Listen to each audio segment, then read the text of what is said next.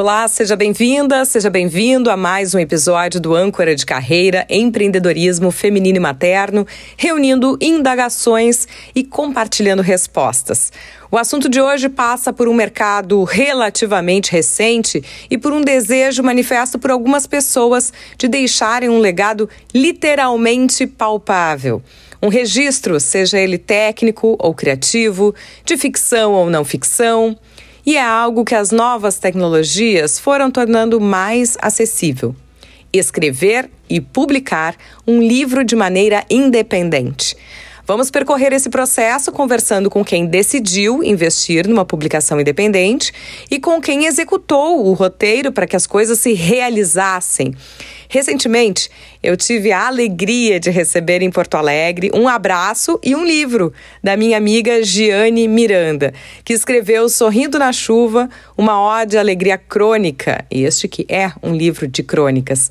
Ela hoje mora em São Paulo e conversa conosco online. Tudo bem, Giane? Tudo bem, Sabrina. Muito obrigada por me receber. É um prazer.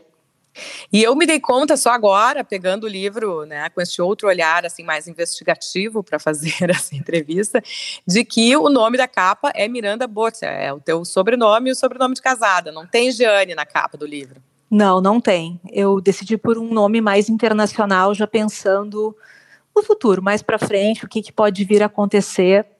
Então, decidi por esse por essa persona, Miranda Botti. Maravilha, já está internacional, porque a gente vê as pessoas postando no Instagram suas fotos em diferentes países e estão com um livro na mão, né? E hoje em dia é algo que a tecnologia permite, não só a presença, mas o envio de exemplares para diferentes pontos do planeta. Vamos é falar sobre isso. E a Giane veio buscar no Rio Grande do Sul os serviços da Flávia Cunha, que foi nossa colega nas redações de jornalismo da vida, e hoje é a produtora cultural, vai de shows a livros, e foi a produtora executiva do Sorrindo na Chuva. Tudo bem, Flávia? Tudo certo, Sabrina. Um prazer aqui estar conversando com você sobre esse assunto que eu sou apaixonada, que é a produção de livros. Bom, eu convidei as meninas a conversarem aqui no Âncora de Carreira, porque volta e meia alguém me fala dessa intenção de um dia escrever um livro. Então, para que esse um dia não fique tão distante, a gente tem alguns dados mais né, ah, tangíveis para tomar uma decisão. E não, não somente uh, dados concretos, mas às vezes uma investigação pessoal, assim, para saber o que nos trava nessa exposição. A gente conversa, então, a partir de agora, com a autora Giane e com a produtora, a Flávia. Jane, te pergunto assim: entre o desejo, a ideia e a coragem ou viabilidade para executar, quanto tempo? Olha, Sabrina, foi um processo relativamente longo, porque esse meu propósito não estava claro a princípio, né? Apesar de escrever sempre ser uma, ter sido uma coisa muito natural para mim, eu sou jornalista, li as palavras há muito tempo, é, não estava claro que, que esse ia ser o futuro da minha carreira e, enfim, da minha vida.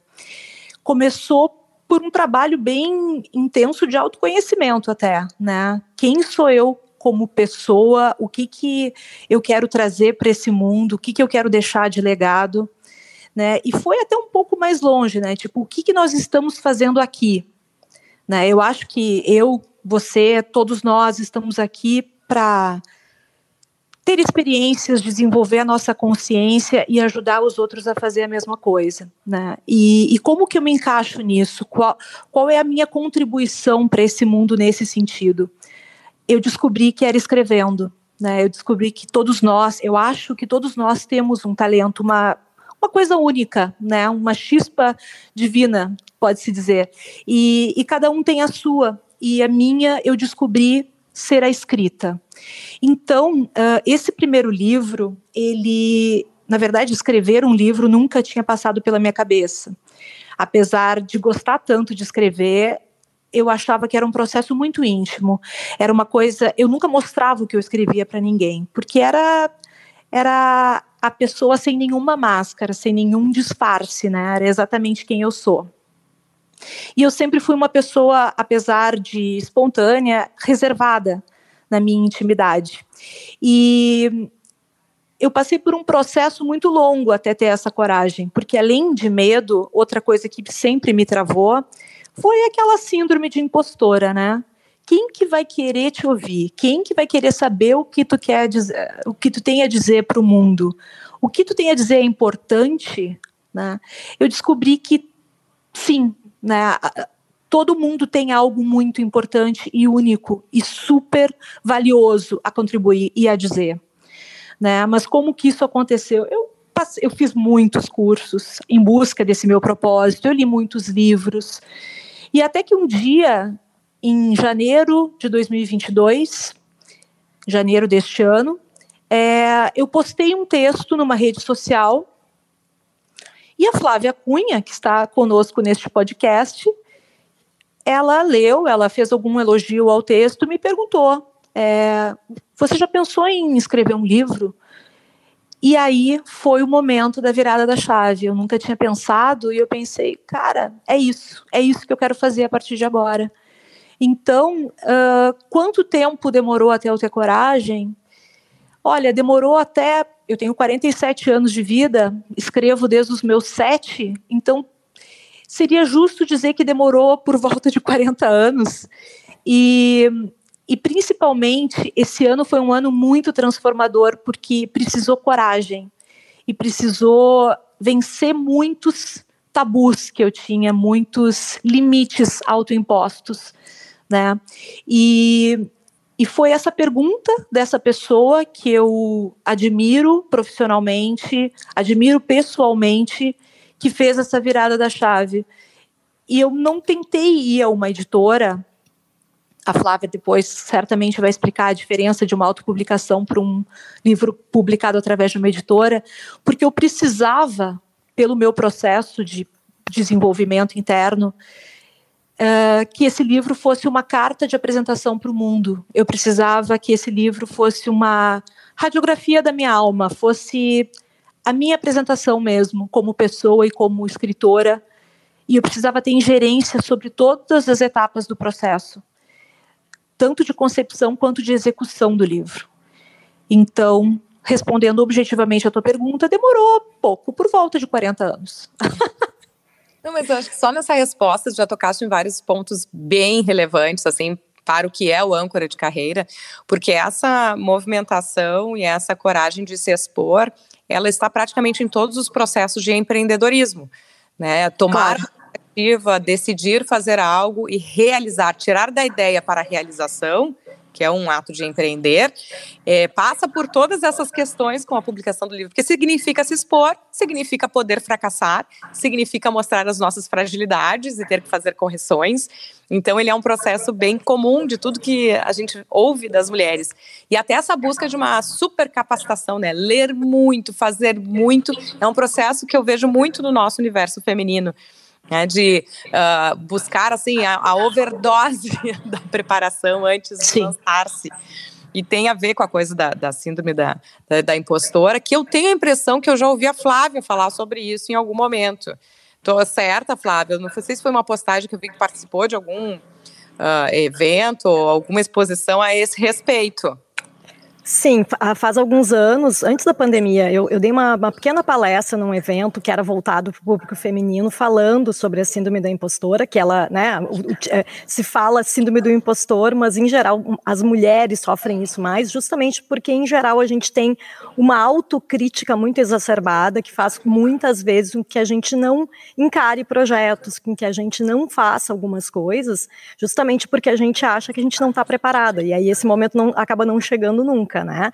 E, e, eu acho que é importante a gente pensar que sim, a gente tem, todo mundo tem, pode ter medo, mas a gente tem que encarar e tentar, né, se lançar para o mundo como a Jeane fez, a Miranda, né, a nossa escritora. É, a Miranda Botti, agora tem que trabalhar esse nome artístico, assim, fico chamando de Gi. Não, né? Deus. Mas, uh, Flávia, uh, como é que costuma ser esse primeiro contato? Até tem que fazer uma correção na apresentação que eu fiz, que eu disse que a Giane veio buscar este talento no Rio Grande do Sul, mas teve uma provocação tua que foi importante para dar start nesse processo. Mas, de modo geral, quando as pessoas são abordadas ou tomam essa decisão e começam a investigar o processo junto contigo, como é que costuma ser esse primeiro contato? Que esclarecimentos ou dúvidas são as mais comuns para quem está começando? Bom, primeiro, deixando bem claro aqui para os ouvintes, né, que quando eu fiz esse elogio ao texto da, da, da Miranda, eu não estava fazendo, não, não era uma captação de clientes, sabe? Era realmente uma questão da gente ter uma amizade, né, já de muitos anos, e eu realmente ver um mérito literário naquele texto e de falar para ela, ah, quem sabe tu lança um livro. Não era assim, ah, quem sabe tu lança um livro comigo, vê, vê, uh, vai aí o meu orçamento. Não era nesse sentido, né? Porque a gente não tinha essa relação que era a minha, a minha normal com clientes que eu não que eu não conheço, com quem eu não tenho uma relação de afeto, né? E aí, para minha surpresa e felicidade, a Miranda decidiu fazer esse livro comigo. Foi um processo muito intenso e afetivo, né? E para mim isso é muito importante, realmente acreditar nos projetos. Uh, ao contrário do, de muitas empresas, eu costumo ter um processo de seleção bem rigoroso nos meus clientes. Então, eu já recusei alguns textos que eu achava que não tinham a ver com os meus valores pessoais e profissionais. Uh, uma vez um autor me procurou com um texto que eu considerei misógino e eu decidi falar para ele não. Ele tinha dinheiro para me pagar pelo processo, mas eu preferi não fazer, porque eu realmente prefiro ajudar na produção e publicação de livros que eu vejo mérito literário e que tenham a ver com os meus valores. É isso que eu acho que é bem importante. Mas, assim, sobre a questão das dúvidas, as pessoas, em geral, uh, têm muita dificuldade de saber como é que funciona o mercado editorial. É, eu acho que é importante a gente falar sobre a questão da diferença entre o livro publicado por uma editora ou autopublicado, que algumas pessoas não sabem que nem sempre um livro publicado por uma editora foi a editora que bancou todos os custos de produção. Existe uma forma de publicação pelas editoras em que o autor paga uma grande parte do valor dos custos, ou até às vezes todo o valor dos custos, mas isso não é explicitado para os leitores, não é explicitado para o público, fica ali nas internas do processo. Né? E na autopublicação fica muito, é, é um processo muito transparente. O, os leitores sabem que é o próprio autor se bancando financeiramente e também participando ativamente do processo de produção. Mas na prática, eu acho que isso que é importante de dizer, na prática do processo editorial, né, da, preparação de originais, que a gente chama que são as primeiras leituras, a revisão, a, a diagramação do livro e a impressão, o processo ele é igual. A única diferença é que o autor na autopublicação, ele é o seu próprio editor. Ele toma todas as decisões finais, como por exemplo, qual é a capa do livro, que isso é uma coisa que às vezes as pessoas não sabem, que um livro publicado por uma editora, em geral, quem decide como é que vai ser a capa é o dono da editora, não é o autor. Então, conheço muitos escritores que, infelizmente, ficaram insatisfeitos com a capa do seu livro porque eles não tiveram essa decisão final. Né? Mas, para o autor se, se autopublicar, ele precisa ter essa curiosidade, esse desejo de aprender os processos, como foi o caso da Miranda, que conseguiu aprender muito bem quais são os processos né, necessários, e inclusive teve diversas transformações que eu acho que é interessante comentar aqui com os nossos ouvintes, Miranda. É verdade. É, eu conhecia praticamente nada, né? Praticamente zero do mercado editorial. A Flávia foi essencial nesse processo inteiro, porque ela conduziu esse processo, né? Ela contratou as pessoas que ela achava que tinham a ver com o projeto, que, que acreditavam, que acabaram comprando a proposta e entregando muito mais do que foram contratadas para entregar. Então, mas assim, como a decisão final era minha, né, eu precisei aprender uma série de coisas que eu não fazia nem ideia. Eu precisei estudar psicologia das cores, para vocês terem uma ideia. É, era uma coisa que seria muito importante para a capa, identidade visual, o que, que eu quero comunicar. Né? Esse foi um processo também muito difícil, porque eu tinha algumas crônicas que eu já tinha escrito ao longo dos anos, mas eu precisava dar o tom para o livro, eu precisava uh, de, definir sobre o que, que seria a história. Não é uma história, são crônicas independentes, mas o fio condutor ele precisava estar tá claro, né? Até eu descobrir, né, que eu queria usar as bandeiras da alegria e da resiliência Foi um processo e foi um processo doloroso. E aí eu precisei estudar que cores que comunicariam isso na capa. Claro que a nossa capista, a nossa ilustradora, a grande artista Vicky Furtado, ela me deu uma grande assistência, mas eu precisei pesquisar muito sobre isso, porque tinha que ter a ver comigo, com a minha proposta, com o que eu queria comunicar, com a concepção que eu tinha para o livro. Né? Então, uh, foi. Talvez as pessoas pensem, ah, uma autopublicação, o autor vai lá, vai escrever, vai atrás de uma maneira de financiar esse livro, mas é um pouco mais complicado que isso, né? É, eu no briefing que eu fiz com a ilustradora, eu falei exatamente a capa que eu queria. Eu falei as cores que eu queria. Isso tudo porque eu fui atrás, eu fui pesquisar, uh, assisti lives e vi uma, uma série de, de coisas de pessoas que eram artistas e que falavam sobre isso. E isso foi muito legal, porque acabou contribuindo e acrescentando muito a minha vida, né? É, hoje eu sei que o amarelo tem a ver com alegria, isso é uma coisa que até na hora de se vestir, sabe, é uma coisa muito assim engraçada. Né? Às vezes a gente está se sentindo um pouco mais disposta, alegre e tal, coloca uma cor mais viva. Às vezes é até um processo inconsciente, mas existe uma relação muito grande de tudo isso. E essa coisa que eu falei de se expor, de ter coragem, é, esse ano, se eu pudesse definir em dois termos, assim, foi um ano em que eu descobri a palavra progresso e a palavra constância. Né? Eu descobri a importância do processo. Eu sempre quis tudo muito perfeito, eu sempre cobrei demais de mim, né? E a gente sabe como mulher, como mãe, a gente tem tantos, como profissional, a gente tem tantos tantos papéis e a gente se cobra de ser perfeita em tudo. E a minha terapeuta muitas vezes fala: olha, você está começando agora um, um, um, novo caminho e já quer estar tá lá com o pé na linha de chegada. Não é assim que funciona, né? Por favor, é, agradeça o processo, experimente o processo, viva esse processo. E, e essa transformação foi foi muito revolucionária na minha vida. Ter que aprender é, todo, é, todo esse todo esse meandro né, do mercado literário. A Flávia conduziu muito bem esse processo, me apresentou a profissionais de referência no mercado que tinham experiência e que tinham muito a ver com a nossa com a nossa proposta e, e eles foram me direcionando. Eu fui aprendendo uh, para tomar uma decisão mais embasada de cada coisa, sobre a capa, sobre a diagramação, que eu não fazia a menor ideia, uhum. que letra que eu quero, que fonte. Né? Isso tudo foi, foi bem pesquisado. Não, imagino que, claro, seja a, a, a, possibilidade de fazer esse processo de forma independente possa uh, adaptar aos diferentes ritmos e às diferentes vontades de interferir mais ou menos, né?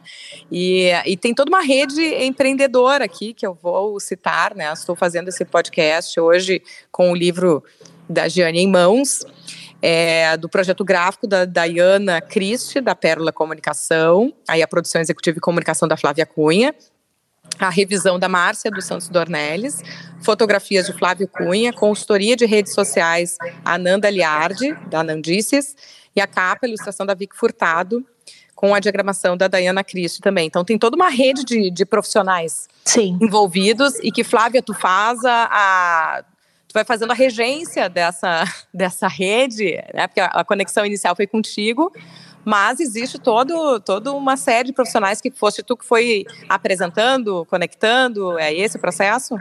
Sim, a minha função no projeto, né, do que eu chamo de produção editorial, tem pessoas que chamam de coordenação editorial, é justamente isso, né, conectar os profissionais que são mais adequados para o projeto. Então, eu busquei profissionais que eu, que eu realmente entendia que teriam a sensibilidade para para uh, se adaptar né, aos textos, a, essa questão da alegria, né, é uma das coisas que, que eu e a Miranda falamos muito ao longo desse processo né, de produção do livro, e de que tinha que ser bom para todo mundo, de que as pessoas tinham que estar felizes e confortáveis, porque não faria sentido a gente falar, lançar um livro que falava sobre alegria e, e, e o processo dos bastidores de produção ser alguma coisa que fosse desconfortável para as pessoas, que fosse ruim. Então a gente teve muitas reuniões que foram muito divertidas, muito leves, e eu acho que todo esse processo de produção foi extremamente leve, porque a equipe estava muito bem, estava muito entrosada, né? Ah, uma equipe, basicamente, na parte editorial, ela é 100% feminina, né? Teve só o fotógrafo do, da, da, das fotos que tem no, no livro, que, que, é um homem, mas o restante, todo mundo, ah, todo, todas mulheres, né? Que é uma coisa que eu defendo muito, esse protagonismo feminino também nos bastidores uh, da, da produção editorial, porque eu acho que é importante para a gente, né? Mostrar que as mulheres podem estar, ocupar todos os espaços e o mercado editorial brasileiro, tanto na parte de lançamento de escritores, quanto nessa parte dos profissionais, ele ainda é predominantemente masculino, muitas vezes por escolhas, né? Então, quando, quando possível, eu, eu, eu gosto de formar equipes 100% femininas. É uma abertura de portas, com certeza. Até a, o prefácio também é, da, é, do Carlos Gerbaz, né, cineasta, jornalista e escritor. E a gente está falando então da alegria e resiliência no processo. Acho que é algo até que a, que a idade e a experiência vai nos proporcionando, né, de fazer escolhas que nos tragam mais satisfação no trabalho. E a Giane, no prólogo, ela fecha o texto, vou ler só o parágrafo final aqui para vocês, que ela diz assim: Acredito que o senso de humor é a forma mais elevada de inteligência. O sorriso abre portas, derrete icebergs, encanta e convence. Dizem que a pena é mais forte que a espada, mas é o sorriso que desarma o adversário. Então ela fecha aqui, touché, que é a síntese né, do tom que está em todo este livro. E já tem projetos novos, já está preparando o próximo, Jane, já que estamos aqui com o nome Miranda Boltz para tomar o mercado internacional. Olha, nós estamos com várias ideias. Há pouco conversei com a Flávia Cunha, há pouco, não hoje, mas em outro dia, numa reunião sobre a perspectiva para o ano que vem, e ela é maravilhosa, né? É, no momento em que a gente vence esse medo, né? Doma esse essa síndrome da impostora, porque na verdade acho que ela nunca desaparece, né? Mas ela consegue deixar o protagonismo, ela consegue ir para uma sombra com muito trabalho. No momento em que a gente se liberta dessas autolimitações, é, muita coisa boa acaba acontecendo. Porque além da alegria e da resiliência, eu acredito muito que como diz a minha funcionária aqui, uma das pessoas mais sábias que eu conheço, a carne pode ser fraca, mas o espírito é muito forte. Eu acredito no protagonismo da gente na nossa vida. É, a gente é capaz de absolutamente tudo quando coloca a mente e a vontade e a intenção e trabalha para isso. Então, hum, coisas muito boas estão por vir. Nós estamos aqui, né, Flávia? Trabalhando em vários projetos paralelos e, e novidades serão anunciadas para o ano que vem. E Flávia, para quem está escutando, né, em algum momento já teve esse desejo, já pensou, ainda está no mundo das ideias ali de, quem sabe um dia escrever um livro. Uh, como é que é o início desse processo? Qual é a primeira coisa a se perguntar, talvez, né? E também um pouco de, de no concreto aqui, valores. Qual é o investimento necessário? O que, que dá para se dizer em torno disso? Pois é, sabe que esse é um grande desafio que eu tenho das pessoas que me procuram, principalmente via Instagram, porque às vezes a pessoa não escreveu o livro ainda, ela não sabe como é que vai ser o acabamento do livro, ela não tem ideia de como é que vai ser a capa e ela quer que eu passe um valor. E é uma das coisas mais importantes a gente dizer que, primeiro, a gente precisa ter ideia do número de páginas do livro para a gente poder fazer algum tipo de orçamento, com uma gráfica, por exemplo, para saber quanto é que vai custar a impressão. A gente precisa saber um número de páginas para poder fazer um orçamento com a pessoa responsável pelo projeto gráfico, que é o designer editorial. Então, quando está só no mundo das ideias, fica um pouco complicado de se falar sobre valores, né? Mas assim, tem uma das coisas que eu posso adiantar para as pessoas, né, é que, por exemplo, livros de capa dura são muito mais caros, né, que é um acabamento que às vezes as pessoas querem fazer, principalmente quando são livros de fotografia, por exemplo, né, as pessoas querem um acabamento mais refinado, mais requintado, isso é extremamente caro. Então, caso você tenha essa vontade, saiba que vai ter que investir mais. Mas né? quando a gente fala caro, é, é, a gente está falando em torno de que valor, digamos?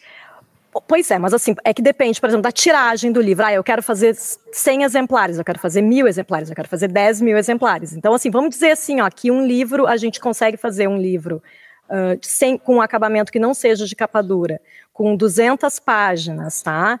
Uh, vai sair, digamos assim, para imprimir 100 exemplares. Vai sair por volta de 2 mil, 3 mil reais. Só que tem os, as outras etapas do, do, processo de produção, que talvez a Miranda possa dar, possa dar o exemplo prático dela, de como é que foi para ela, porque são, são elementos variáveis, né? O, o, o, livro, ele não é um produto que a gente possa falar que tem um custo único, né? Mas é interessante a gente falar também que, por exemplo, a impressão sob demanda, que é quando a gente coloca numa plataforma e o, o leitor vai lá e compra, então aí não é o, o autor que vai pagar pela, pela impressão, isso barateia bastante o custo final.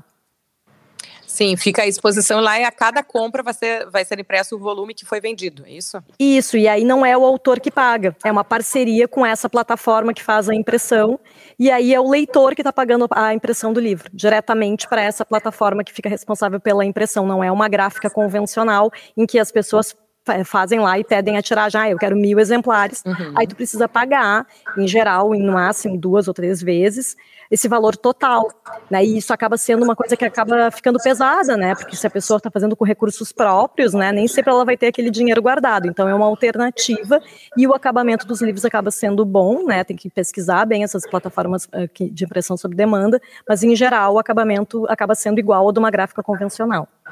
Isso é muito bacana de trazer, porque assim, o que está nos dizendo, e que é por isso até no início da, do, do, episódio eu comentei que é, é, um movimento relativamente recente, porque hoje em dia a gente passa ali na internet e vê muitas possibilidades né, de, de impressão. Você que quer ter seu livro, isso não era uma coisa comum né, algum tempo atrás. Então está se viabilizando por diferentes caminhos e propostas de financiamento, né, inclusive.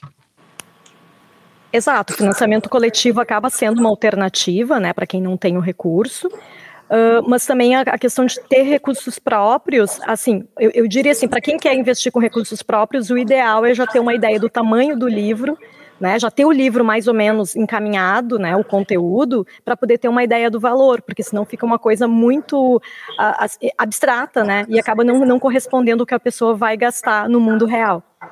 Bom, antes de entrar no exemplo concreto da Giane, eu queria saber assim, até onde uh, vai o teu trabalho, assim, né? Claro, que depende do que a pessoa demanda também. Mas tem a, a leitura, tem alguma interferência em termos de edição desses textos, de escolha? Ah, e eu sei que vocês fazem também a própria comunicação, né? Depois trabalhar as redes sociais, fazer os lançamentos em livraria, tudo isso pode ficar por conta da produção. Sim, eu, eu costumo fazer. É, em, ca, em, cada projeto eu vou me, me adaptando à, à, realidade né, do autor.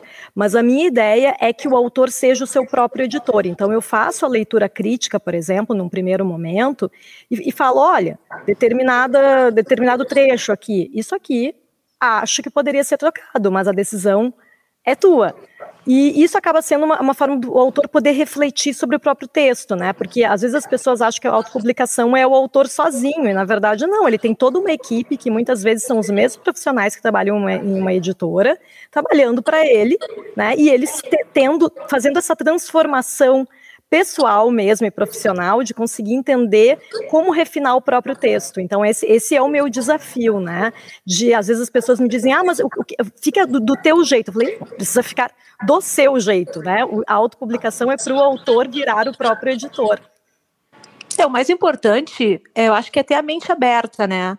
A gente não pensar no produto, no caso do livro, como algo como diria aquele político, imexível, né? A gente precisa ter a humildade de reconhecer que outros profissionais é, sabem, né, têm a sua expertise e eles vão contribuir para o projeto.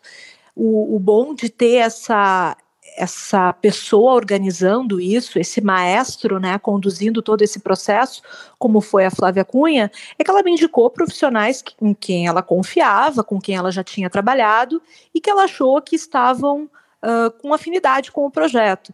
E, como ela falou, foi extremamente é, azeitado, foi agradável, foi profissional e o resultado foi maravilhoso, né? Como eu falei, a entrega foi muito maior e melhor do que a encomendada. É, foram contratadas todas essas pessoas que você leu, Sabrina, é, a capista, a diagramadora, a revisora, a bibliotecária, tudo isso precisa ter num livro, o livro precisa ter um registro, que é como se fosse o, o a carteira de identidade, o RG ali, né, que é o ISBN. Uh, então, assim, são vários profissionais que fazem parte desse processo, a palavra final pode ser do autor, no caso de uma publicação independente, mas uh, precisam ser respeitadas essas uh, capacidades individuais né, de cada profissional. Eu não sei diagramar como a Dayana. Aliás, não sei diagramar ponto, né? então eu só eu falei, olha, eu gosto de uma coisa, de um texto centralizado, eu gosto assim, assim, eu quero uma letra grande, que fique confortável, eu quero que a pessoa se sinta confortável a ler, tem que ser agradável, tudo, né? Então, uh, dando essas diretrizes, os profissionais foram uh, fazendo, né, de acordo com o que eu tinha imaginado, né? E, e foi maravilhoso, porque compraram super a minha ideia, e eu tive algumas ideias que digamos assim, não foram tão convencionais, né, Flávia Cunha? E mesmo assim, os, os profissionais conseguiram adaptar e a gente fez um trabalho lindo. Não, está lindo mesmo. Fica a sugestão. Como é que as pessoas acessam o teu livro? Onde é que elas encontram? É, tem uma maneira bem fácil de encontrar, que é através do meu perfil do Instagram. Ali tem todos os caminhos. Como a Flávia falou, a gente tem várias opções de acesso ao livro. A gente tem essa opção sob demanda, que a pessoa clica num lugar, né, aí a gráfica imprime para ela e manda para ela, ela vai receber o livro físico. A gente também tem o livro na Amazon, o livro físico. A gente também tem o e-book na Amazon, né, através do Kindle a pessoa consegue ler. E ele está em duas livrarias. Como a gente fez um lançamento em São Paulo e um lançamento em Porto Alegre, ele está na livraria Bamboletras, em Porto Alegre, que fica ali na Venâncio, pertinho da Redenção. E ele está aqui em São Paulo, na livraria da Vila do Shopping Morumbi, que é um shopping bem conhecido, bem movimentado, bem central aqui em São Paulo. Então tem várias maneiras de, de conseguir o livro, né? Ou em livraria, ou sob demanda, ou na Amazon, ou no Kindle. Ele está disponível de todas essas formas. O Instagram é Miranda Bot, o Bot é B-O-T-H underline. Isso mesmo. E, e Flavinha, como é que as pessoas te encontram? Eu estou no Instagram como F Cunha Produtora. E vocês já me tragam, eu sempre fecho o podcast com uma indicação de leitura, que não precisa ser nem técnica nem sobre o assunto, mas algo que tem impactado vocês e que gostariam de compartilhar. Eu vou aproveitar, enquanto vocês pensam no assunto, e ler um trecho, porque eu tenho saboreado, lido aos poucos, né? É um livro de crônicas, Sumindo na Chuva. E tem muito de maternidade, já que esse podcast trata disso, uh, nas inspirações da Giane. Tem uma crônica que se chama Araci, né, a Giane, que é o nome Isso. da tua mãe. Isso. A Giane perdeu a mãe há muito tempo. E uh, aqui não é nenhum subtítulo, ela tem sobretítulos no seu no crônicas que eles ficam acima do título. A frase Minha alegria nasceu de outra alegria. E uh, par, na, numa parte dessa crônica, ela diz assim: quando eu penso na minha mãe, sinto paz e gratidão. Ela cumpriu lindamente seu papel na forma física, criou alguém que ama as pessoas e que, além dela, encontrou diversas mães pela vida. Minhas amigas, as mulheres que trabalham comigo e que cuidam de mim são um pouco minhas mães, e eu delas. E isso me toca porque eu acho que eu falo sobre isso muito aqui nesse podcast da nossa necessidade de horizontalidade, né? Nem todos, mesmo quem não perdeu a mãe, às vezes as nossas mães não, não, não cabem nos modelos de vida que a gente precisa na, na no mundo de hoje. Então a gente precisa olhar para o lado, receber essas orientações e ajudas de, de quem compartilha das experiências conosco. Então, te agradeço muitíssimo a disposição de falar sobre esse teu terceiro filho, né? Porque ela tem a e também a Flavinha trazendo a sua experiência. O que, que você eu te, eu te agradeço. Então? Desculpa, Sabrina, te interromper.